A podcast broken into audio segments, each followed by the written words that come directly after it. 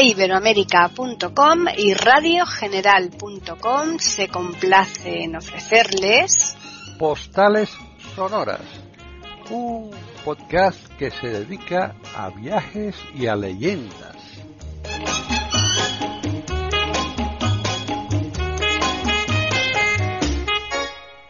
¿Qué tal? Bienvenidos a Postales Sonoras, Cultura y Leyendas aquí en iberoamérica.com. Soy Paqui Sánchez Galvarro y vamos a continuar con los cuadernos de los viajes de Juan Carlos Parra, que está aquí conmigo. ¿Qué tal, Juan Carlos?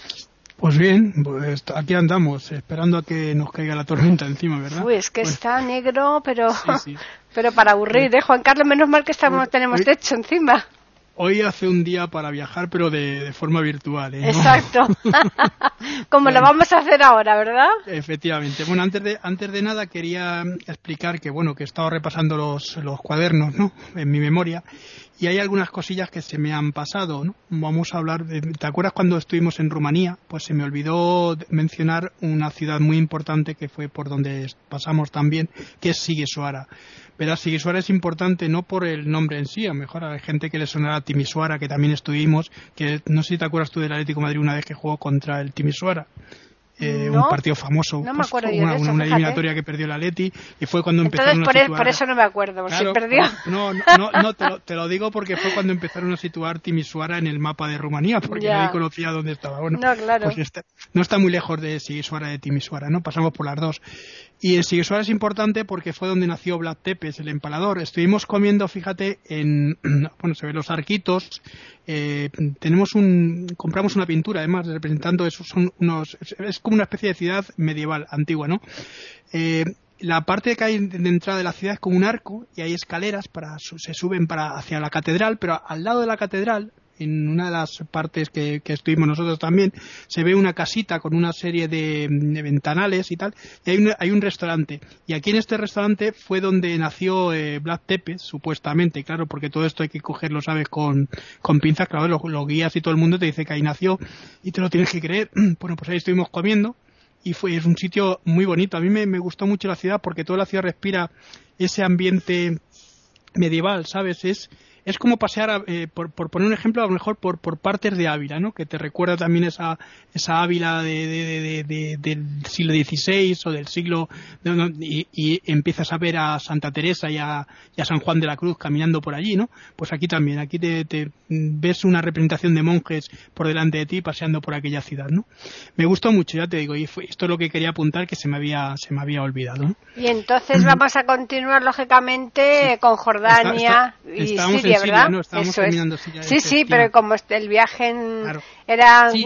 los dos, pues que continuamos Ah. con Jordania y con Siria, lógicamente. Sí, Mm. pues nos habíamos quedado en Siria, ya, ya saliendo de Siria, ¿te acuerdas? Había dos ciudades que visitamos también, que una es Mari y la otra es Apamea. Apamea no queda casi nada, queda el arco, el, digamos, el cardo máximo con las columnas, las columnatas. Eh, fíjate, nos decían que no podíamos pasar por allí a las 2 de la tarde. Bueno, pues pasamos a las 2 de la tarde, ¿no? Un calor. Las, los lagartos no estaban ni siquiera, pues, estaban ni siquiera debajo de las piedras. Yo no sé en dónde se habían metido. Aquella, estaba, estaba grabando con la cámara y el hombre iba diciendo el guía, era un chaval muy majete, ¿no? Esto es, esto era donde estaban los baños. Y decía, joder, los baños. Allí con el sol, allí todo reflejando una cosa tremenda. Allí no se, se veía. Bueno, es una ciudad antigua en la que se han encontrado, hay un yacimiento arqueológico en el que se han encontrado esas tablillas de sumerias, ¿no? Igual que ha pasado en, Mari, que también pasamos, que no está muy lejos de, Apamea.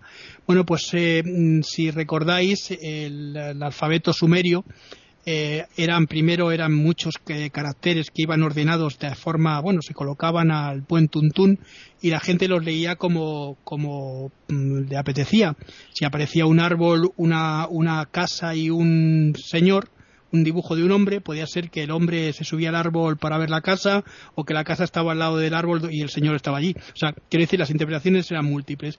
Pero cuando llegan los caldeos, eh, eh, ellos ya crean una sistematización de este, estos, esta forma de escribir que en la, en la época sumeria se llamaba eh, cuneiforme porque se escribía con eh, una especie de o de clavo porque se escribía con una especie de, de caña no eh, Vale, entonces eh, estas, estas escrituras que son muy antiguas se han interpretado, ya digo, de muchas, eh, muchas formas. Sin embargo, cuando llegan los caldeos ya los sistematizan y crean un alfabeto de 22 caracteres únicos para todo, porque se convierte en un alfabeto eh, fonético o semifonético, para decirlo de alguna manera. Las vocales van a, van a ser introducidas después cuando los fenicios van a llevar este alfabeto a la cuenca mediterránea, los griegos la van a introducir, los etruscos, los íberos y demás, creando ya los alfabetos modernos que luego van a ser los que vamos a utilizar nosotros. Digo esto porque el viaje, la siguiente ciudad donde estuvimos es Ugarit. Verás, Ugarit tiene, es una ciudad eh, también bastante antigua, de hace pues, ¿no? 1500 o 1500 o mil y pico años desaparece más o menos eh, parte del, tesoro de Ugarit porque se quema. La ciudad eh, tiene un. Eh, pero se conservan diferentes cosas, entre ellas una de las tablillas importantes que, es el, único alfabeto que se conoce de la antigüedad, eh, digamos vivo, porque tened en, cuenta que, tened en cuenta que los egipcios utilizaban efectivamente su, su propio alfabeto y otros pueblos también, pero utilizaban elementos o materiales más degradables para, para escribir, como eran el papiro o el pergamino, que estos se destruían enseguida, se destruían con el tiempo, el paso del tiempo, pero no, solo eso, sino que la destrucción de, por ejemplo, la, la Biblioteca de Alejandría fue, fue quemada y saqueada varias veces, ¿no? Como bien sabéis a lo largo de la historia. Sin embargo, aquí, aunque fue destruido y quemado, la tablilla de arcilla pues permaneció durante a lo largo del tiempo y esta data de hace unos 1500 años antes de Cristo. Yo compré una, una reproducción, es muy pequeñita, venía a ser más o menos, para que os hagáis una idea, pues como tres dedos de ancho y ahí viene eh, bueno te lo ponían en un marquito todo muy bonito y ahí te vienen las y debían ser los ejercicios de los niños de los chavales que iban a aprender eh, en, esto, en, este recinto que era una especie de escuela aunque se cree que era parte de, de, los aposentos que pertenecían al, Palacio Real de Ugarit. Entonces, bueno, a lo mejor eran eh, infantes o gente relacionada con la, con la nobleza porque no todo el mundo tenía acceso a la, a la lectura, ¿no? Bueno, de aquí, de, Ugarit, que a mí me gustó, ya te digo, me gustó muchísimo, que la pena de todo esto es que muchas cosas están desapareciendo y que cuando vuelva la gente otra vez a Siria, ojalá sea pronto, pues no van a encontrar ni la mitad de lo que vimos nosotros, ¿no? Por eso hemos sido unos privilegiados. Bueno, llegamos a la última ciudad que estaba eh, antes de entrar en, otra vez en Jordania, que era Bosra, que es una ciudad también eh, antigua, pero que los romanos la modernizaron, creando nuevas estructuras con esos cardos eh, pavimentados, con las columnas del cardo, con los capiteles que, en forma de, estos capiteles dóricos, en forma de, esas volutas, ¿no? que son muy interesantes para ir colocándolo eh, esta ciudad se, conserva un teatro, pero claro, está muy reconstruido. Hay un teatro muy bonito, muy interesante. Lo bueno de este teatro es que se puede ver las partes por donde entraban los actores ¿no? en las representaciones. Sabéis que habían dos, dos, eh, dos entradas eh, situadas en los laterales, que era por donde entraba el coro, por donde entraba el coro, pero también en el escenario se, se pueden ver esos, esas formas de columnas que, bueno, ya digo que son reconstrucciones que no son los originales, pero, pero que están bastante bien hechas. Estamos ofreciéndoles aquí en iberoamérica.com postales sonoras. Bueno, de Siria ya nos despedimos de, de Hamed y de tal. La verdad es que nos pareció un viaje muy bonito, muy interesante y que nos hubiéramos quedado unos días más en Siria. Porque entrar en Jordania, Jordania ya vimos Geras, pero no tiene, tiene más cosas. Tiene lo que vamos a ver ahora que es importantísimo. Estuvimos también en el Badi Rum, pero lo que vamos a ver ahora es uno de, las, de los sitios más importantes de Jordania, ¿verdad, Paquita? Porque me estoy refiriendo a Hombre, a Petra, Petra y Gerat son sin ninguna Petra, sin ninguna duda Petra. sobre todo Petra. Petra es la, la ciudad nabatea por excelencia, ¿no? Estamos hablando de una ciudad que posiblemente date del siglo II antes de Cristo y que su duración fue hasta el siglo I, que fecha en que los romanos entran y conquistan Petra. Es una ciudad muy difícil, era una ciudad muy difícil de, conquistar, puesto que Petra, como bien sabes, eh, por tu viaje, se encuentra en un desfiladero que es el SIC, ¿no? un desfiladero muy traicionero, ¿eh? Porque cuando llueve eh, las trombas son, eh, las, riadas son tan tremendas que, que, hay muertes, ¿eh? Y ahí por lo general, ¿eh? Yo, mira, cuando fuimos nos dijo el guía, un, además un guía muy muy curioso, se llamaba, eh, ¿cómo se llamaba? Eh, ahora te lo diré porque se me, se me, ha ido, pero un chaval que me dijo que había tenido ya otras personas eh, eh, de la ONCE, ¿no? Que habían mm. estado ahí visitando Siria y tal, y que lo habían pasado también muy bien con, con, ellos, ¿no? Y nos dijo eso, que mm, habían tenido una riada un año antes o dos años antes, yo estoy hablando del año que yo fui, el año 2000, como os dije la otra vez, ¿no? Pues había una riada y habían muerto algunos turistas, ¿eh? Sí, sí, sí, por lo general siempre que hay riadas de estas de agua, mm. Eh, porque es que, claro, es tal la avalancha de agua que va de, en esa pendiente que abajo los que le pillen abajo es que, vamos, eh, eh, eso es tremendo. Mira, antes se, se podía bajar en, caballo, hace ya muchos años, pero lo quitaron precisamente por estos problemas que estamos diciendo de la riada. Es que tened, en cuenta que este desfiladero son paredes de roca, y además eh, tiene como un kilómetro y medio más o menos antes de llegar a, lo que se llama la Puerta del Tesoro, ¿no? que es la entrada de, Petra. Eh, ahora baja la gente en burrito, con eh, algunos que no pueden andar bien, pues los bajan, a lo mejor alquilan un, un carruaje de estos chiquititos, un, bueno, estos que van unidos al burrito, pero muy poca gente es la que puede bajar en, en digo en cabalgadura, ¿no? El problema de esto, de ese desfiladero, es que mm, no hay, no, no, no, el asfalto es todo arena.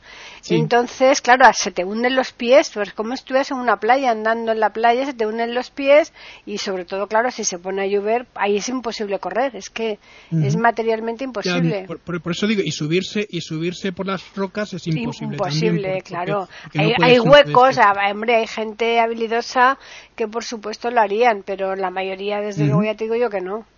Ah, es muy complicado, porque además es una salida que está muy encajonada en lo que son las curvas, porque hace meandros también el, desfiladero. Bueno, la, tiene, algunas eh, señales de, lo que es el pueblo nabateo, porque arriba en algunas zonas se ven esos cuadrados con ojos y boca, que es el dios Dusera, no sé si tú te recuerdas que te lo hubieran dicho.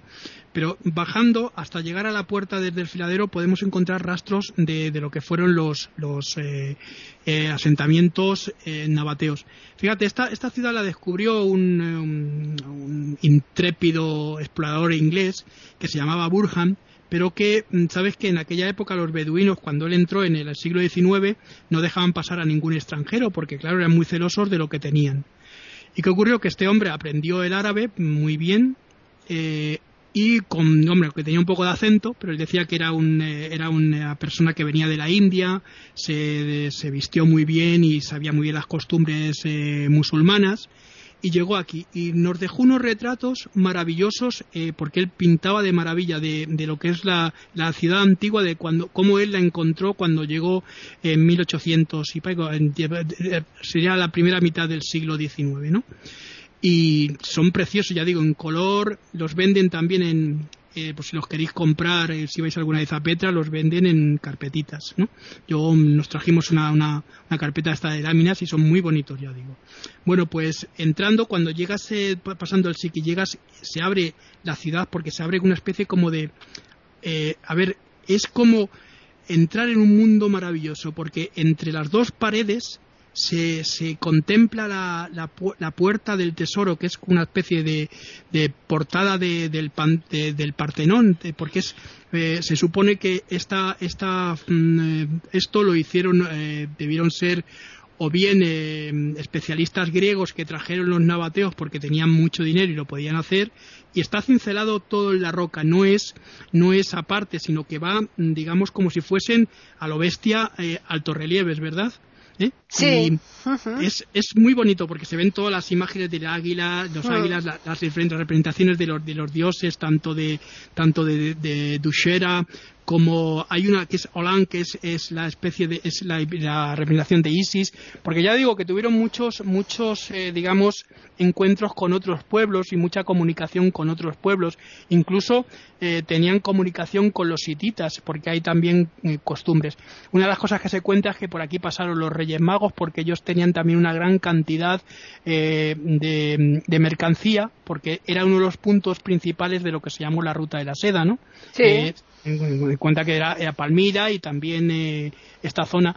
Incluso en la época de los romanos hubo familias nobles, patricias de Roma, que tenían productos que, eran de China, ¿no? Que venían a través de esta ruta, ¿no? Es un país joven, porque claro, evidentemente son, antes era territorio israelí. Sí, sí, claro, estamos hablando de la Cisjordania, ¿no? Claro, por eso digo que... Hmm. claro, y, estamos hablando además de un país que está hmm. amparado por Estados Unidos. Ten en hmm. cuenta que es el país de la zona, junto con Israel, que solo admiten, eh, o si lo quieres, de sus fronteras que puedan pasar de, de, de, Jordania a, Israel, ¿no? Porque los demás países, países musulmanes se cierran a eso, no quieren tener contactos con, con Israel, ¿no? Lógico, lógico entre comillas. Después de las guerras que ha habido desde el año 48, eh, cuando Israel, se, la ONU lo reconoce como, como Estado, es también muy difícil y muy complicado. No sé, yo estuve hablando, Nasser se llamaba este chaval, estuve hablando con él porque, claro, me dijo una cosa, dice, mira, eh, vamos a ver, Mm, porque estuvimos viendo, porque Petra, sabes que Petra va siempre todo en cuesta, ¿no? Desde que la, puerta del tesoro que está en la plaza con los camellos. Todo, todo cuesta. y, vas viendo en todo lo que es la ciudad, vas viendo eh, las construcciones de las casas eh, mm, talladas y, y, hechas en la, propia roca, ¿no? Sí. Una cosa, unas construcciones de locos, porque... por eso se llama Petra, que es piedra. No, no, es digo, pero construcciones de locos, digo, vamos a ver, es que la gente, el ser humano, ¿cómo, cómo se las apaña para mm. vivir en las circunstancias más extremas, ¿no? Sí, claro. Esto es una circunstancia y tienen que considerar esto. Hay un teatro, el teatro mismo que está también al lado, que te acuerdas del teatro que también está excavado en la roca. y debajo y bajo bajando se encuentra un templo, el templo que se está excavando ahora, que se han encontrado monedas de, también de la época y por eso se sabe que, aquí mm, hubo mucho dinero, mucho hmm. dinero que se, se, movía y se movía de, todo lo que era la, zona nabatea, ¿no? Y la hmm. zona de esta, ya digo, por, por la comunicación de la ruta de la seda. Eh, también estuvimos, y cuando estuvimos, eh, sabes que había abajo una especie de comedor que ahí se puede comer. No sé si tú comiste, nosotros comimos allí, comimos bastante bien porque comimos un, un arroz que, que es con, muy, con muchas especias y con eh, frutos secos que tiene, nos dijo el guía que era un dicezo muy famoso y ah, lo cogimos, vale, por eso, ¿no? Sí. Y me dijo, dice, mira, no sé si quieres subir, pero subir supone que te puedas caer por las escaleras, son 800 escaleras hasta llegar arriba al templo de Dusera. Sí. Y es, es complicado. Dice, si quieres te quedas aquí conmigo y hmm. que vayan tus, eh, vaya tu mujer, mi mujer entonces, ¿no? Eh, mi mujer de aquella época, y que suban, con, porque allí conocimos, fíjate, en este viaje conocimos a unas parejas de catalanes, a Jordi y Monse, que aprovecho para mandarles un saludo, y Rafa, y, y, Rafa y su mujer eh, Dolores, Dolores Dulos, Dulos. Dulos, pero, pero, pero, sí, no, si es si, si me, Dulos, se me perdón. No, no quiero tampoco... No, claro, es Dolores, vaya, para... Es, no, es, es Dulos porque no, ella no, simplemente era Dulos porque los... Que sí, hombre, pero me estoy diciendo que, que para los oyentes, que sepa que es Dolores. Dolores, efectivamente, vale. bueno, pues, pues eh, eh, ellos subieron, Cristóbal es cordobés, es un tío muy cachondo, además él nos decía que cuando llegó a Cataluña que todo el mundo se reía de él cuando hablaba el catalán, dije, pues a partir de ahora yo lo entiendo, ahora me vais a entender vosotros en el castellano. Y él habla, él habla en castellano, ¿no? Es de estos, mm, ya, ya te digo, cordobeses que, que pasa de todo y bueno, él es un tío muy majete, ¿no? Y Jordi es una persona que, que es uno de los mejores eh, dermatólogos de Cataluña, ¿sabes? Y se llama Jordi Pascual. No sé si no, no sé si alguno de vosotros ha oído hablar de él, pero bueno, es un, es un especialista muy importante. Nos invitaron luego, estuvimos más tarde en su casa y en, Palo, en Santa María de Palo Tordera y en el Monseña. Bueno, pues aquí subieron ellos, subieron con sus, subieron eh, las escaleras y, me, y cuando bajaron me dijo que estaba, menos mal que no ha subido porque aquello era terrible. Me he caído dos veces me rebalé y me he caído dos veces de un escalón. Es que lo que pasa que las subidas no son escalones regulares. Son, son irregulares. Son totalmente irregulares. Después también no hay barandilla a mano derecha, con lo cual no hay mucho espacio eh, Para, para moverse. Entonces ahí es subida y bajada. Y lo que es peor es que en esa subida y bajada no solamente transitan las personas, sino los burritos. porque... eso, es a lo que iba. Sí, claro. también llevan, llevan burritos, porque algunas personas van montadas porque no pueden subir, evidentemente. Claro, y las llevan, vamos, lo pagan, pagan el burrito y, y, los y otra cosa que otra cosa que nos dijo Nasser, que luego yo lo he visto en fotografías y lo he visto bien, pues que la portada que tiene este templo pues es muy parecida a la portada del, del tesoro es que es mm, casi igual. Lo que pasa que la Puerta del Tesoro es más impresionante todavía, ¿no? Todo lo que hicimos nosotros fue comer y claro, los esperamos en, en la plaza, nos fuimos a recorrer las sí, demás Sí, además que está aquello es muy grande, un restaurante inmenso. Mm. Estuvimos ahí y luego estuvimos recorriendo todo lo que son las zonas y compramos, fíjate, estas botellitas que hacen ellos no sé si te acuerdas que las hacen con diferentes eh, arenas de colores y van creando imágenes dentro de la botellita. Sí. No sé si lo mm. recuerdas. Bueno, pues compramos una que era un, un beduino montado en un cabello en el desierto, ¿no? Estamos ofreciéndoles aquí en iberoamérica.com postales sonoras.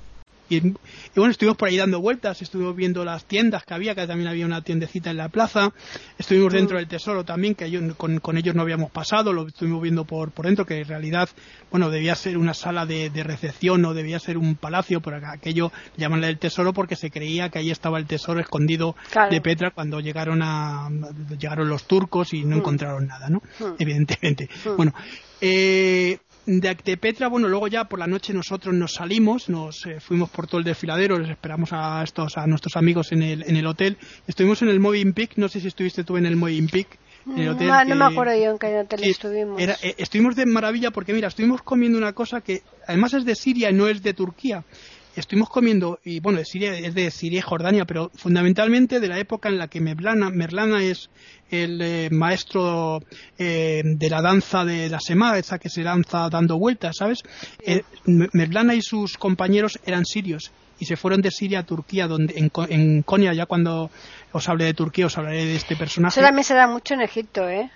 Sí, sí, no, pero en, Egipto está en el Jalil Jalili también, mm. pero sobre todo, sobre todo donde se fundó, que es en Konya, donde está en la casa, allí están eh, las representaciones. Nosotros lo vimos en Konya cómo se, cómo se mueven, ¿no? Pero bueno, eh, ellos trajeron esto, la, la, danza esta de la sema, pero también trajeron una forma de, cocinar que es el kebab, es la forma de, de hacer eh, esa, esa carne de una forma determinada a la brasa, ¿no? Mm. Y bueno, pues estuvimos en, nos dieron una, una, una cena maravillosa con unos kebab que vino un cocinero de Siria a hacerlos, que eran impresionantes, eh, Paquita, pero con el pan de pita, con Claro que está riquísimo el pan de pita, ¿eh? Sí, sí, maravilloso. Y mm. sobre todo, sabes que son esas, mm, a veces, o puede ser ese pequeñito o es grande, de eso que se envuelve, ¿no? Mm. Pues a mí, y sobre todo esas, esos, esos eh, digamos, eh, menús que te ponían eh, de buffet, ¿no? Que te ponían un montón de cosas, de, de frutas, de, de... Es, es impresionante cómo, cómo se come en estos países también, ¿eh? a excepción de que no hay carne de cerdo, pero bueno, tenemos carne de cordero casi todos los días, pollo, fundamentalmente, y bueno, esas cosas con legumbres que son muy interesantes.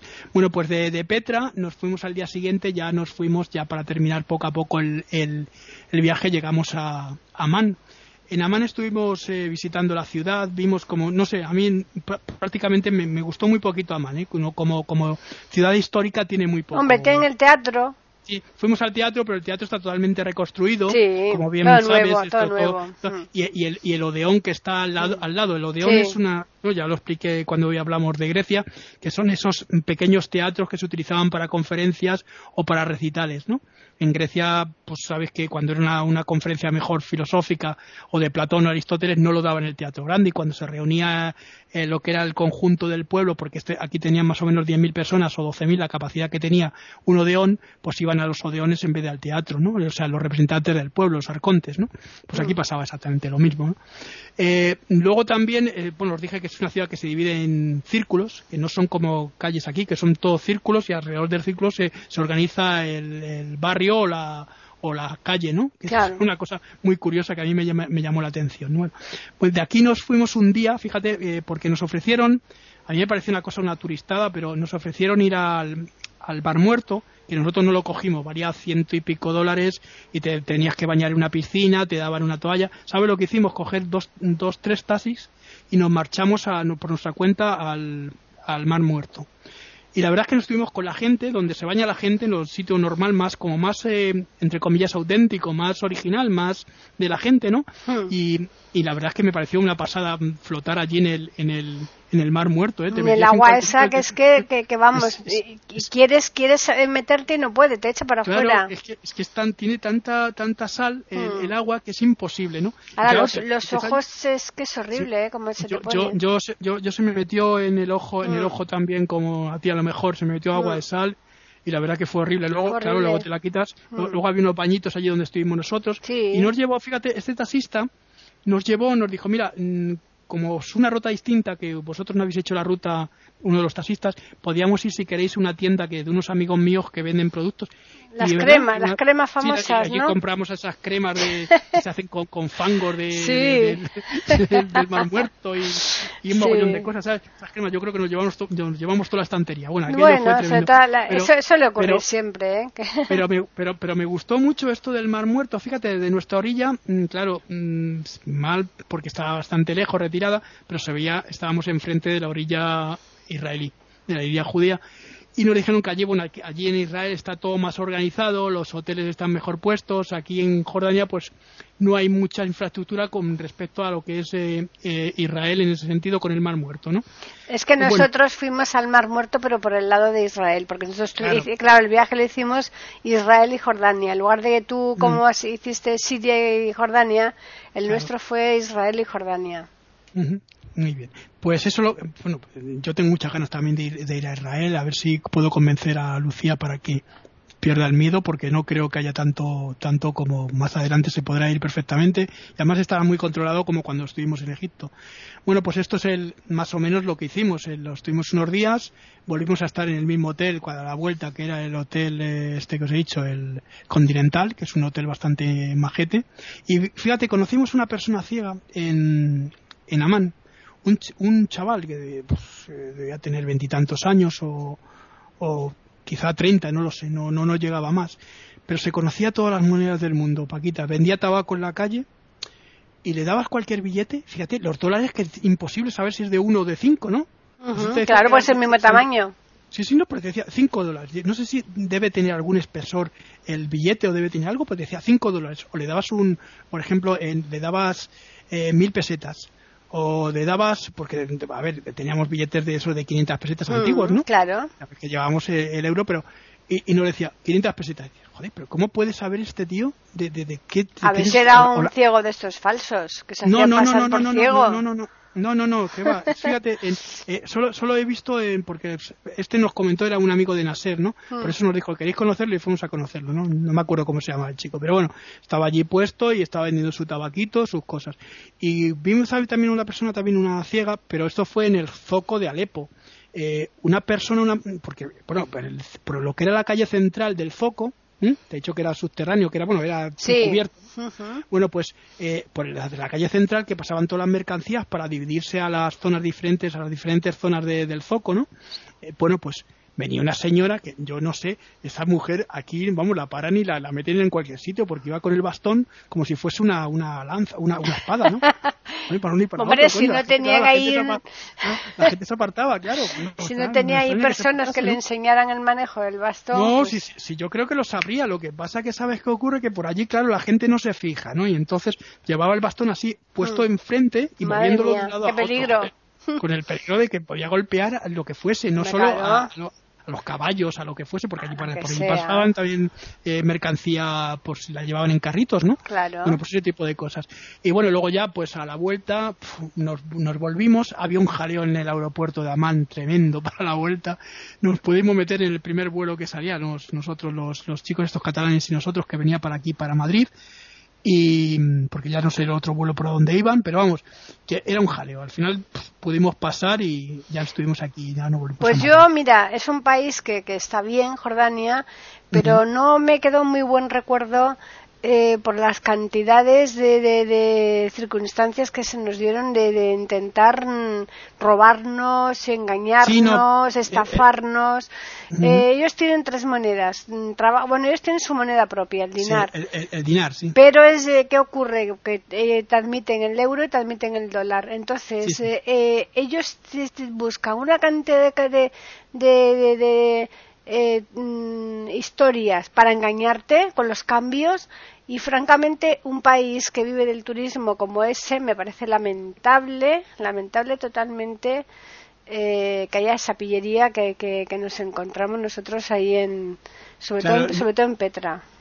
Nosotros eh, en Petra sí que vimos que intentaban, ¿sabes?, sacarnos más, pero vamos, es un sitio turístico, ya sabes que van a... Por cierto, una de las cosas que nos contaron en Petra es que se habían suprimido los, no lo sé si tú fuiste a algún espectáculo nocturno, pero en el año este que yo fui, año 2000, se habían suprimido los, los espectáculos nocturnos, sabes que van con velas bajando por el desfiladero, llegan abajo y hacen una especie de baile en la plaza, Mm, ¿no? sí. Muy bonito, pero lo habían suspendido porque yo creo que nos dijeron que un mes antes, una cosa así, sabes cómo van los ingleses, ¿no? Que bueno, iban puestos mm, cuatro, y cuatro ingleses se cayeron por las, por las estas escaleras que te estábamos diciendo Sí, y, se, y se y se habían matado. Claro. Entonces, sí, sí, allí claro. hay espectáculo nocturno en Petra, lo que es, pero no por la parte del desfiladero, sino digamos ya en la parte de lo que es la ciudad, ¿no? Sí, donde, donde hacen las carreras de Claro, caballos, que también allí los sí, caballos y sí. demás. Pero no, no, antes lo hacían ahí, pero lo suprimieron por esto, porque claro, a ver, si va un señor puesto con una botella de whisky dentro del cuerpo,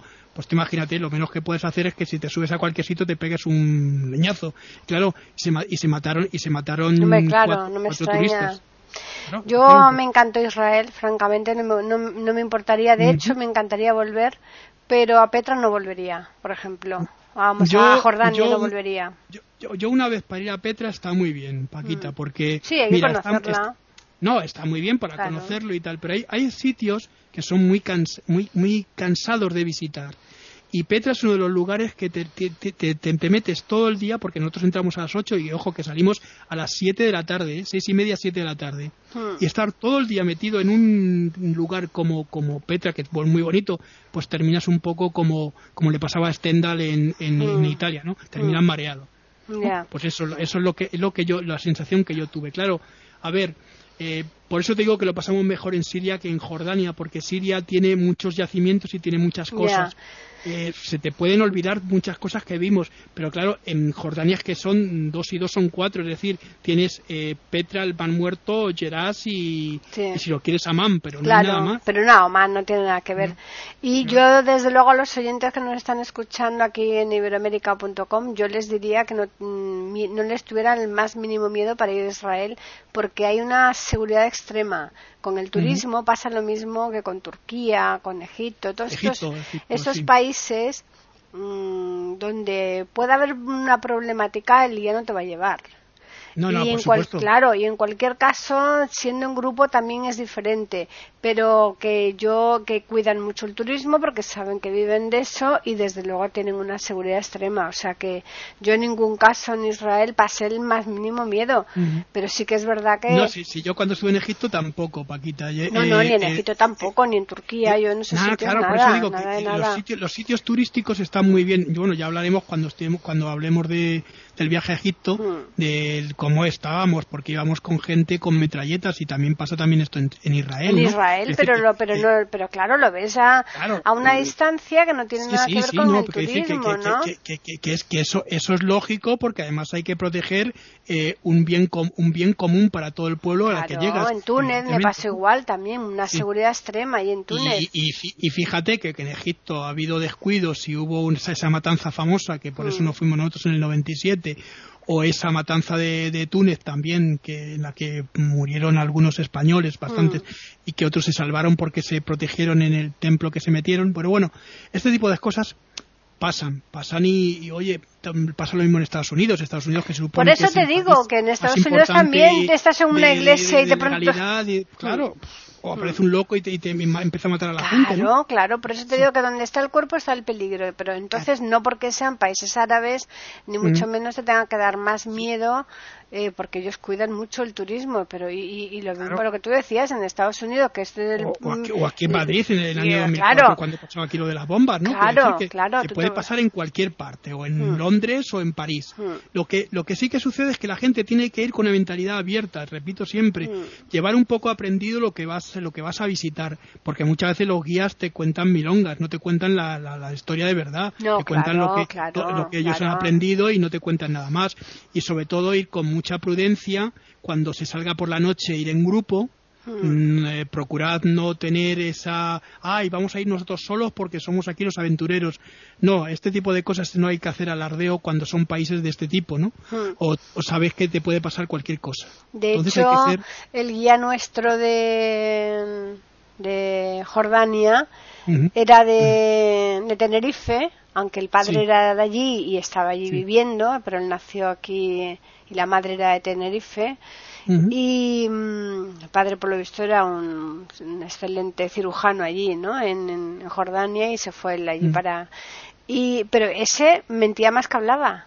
Sí, o sea, nos decía cada barbaridad que, que vamos, mm, que nosotros lo que pasa es que no quisimos dejarle en ridículo, ¿no? Pero es que nos dejó a decir tales barbaridades que tú dices, vamos a ver, que este hombre que está ahí tratando con un público y que seguramente dentro del público hay gente culta, gente preparada y que, vamos, debería un poquito tener más cuidado ¿no? de lo que dice, ¿no? Pues, esto, me ha pasado también en algunos, en algunos viajes que he hecho y otra cosa también, cuidado con las personas que van también a estos viajes, como os he dicho, porque, a ver, en algunos, en algunos como por ejemplo China y la India, nos encontramos con gente muy especialita, gente que, que iba muy a lo suyo, no iban a por el grupo. Entonces hay que tener mucho cuidado con este tipo de cosas también que ya os explicaré. Pero eh, sobre todo ir con una mentalidad abierta. Eh, llevad esto, llevad esto que os decíamos Paqui y yo, que es eh, llevar un poquito aprendido dónde vamos a ir, evidentemente, para tener un conocimiento del terreno donde que vamos a pisar y lo que, lo que uno va a tener delante. Y también eso, cuidado con las salidas.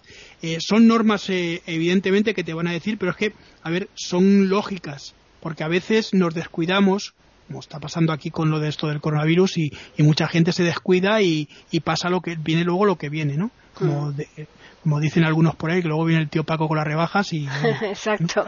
nos encontramos con lo que nos encontramos, ¿no? Y, nos lamentamos y lloramos y claro, mm.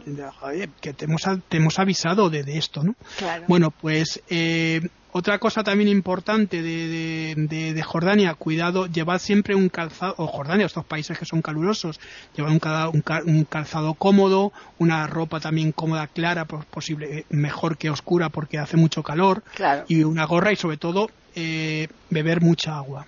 Hmm. Esto es importante, no, no escatiméis en comprar botellas de agua o en llevaros botellas de agua porque es imprescindible, porque un desmayo en estos sitios puede, puede ser fatal.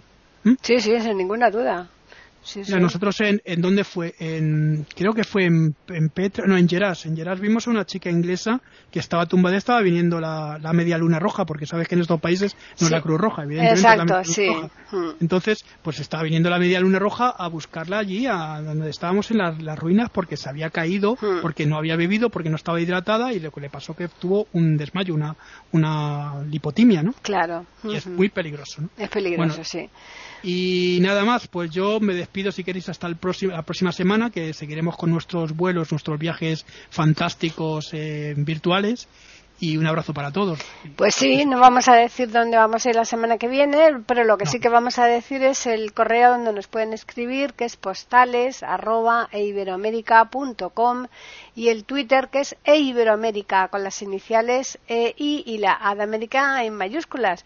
Así pues, ya Juan Carlos ha despedido, yo lo voy a hacer también, emplazándoles a todos nuestros oyentes aquí en eiberoamerica.com el jueves próximo, claro, para escuchar otro podcast de postales sonoras, cultura y leyendas.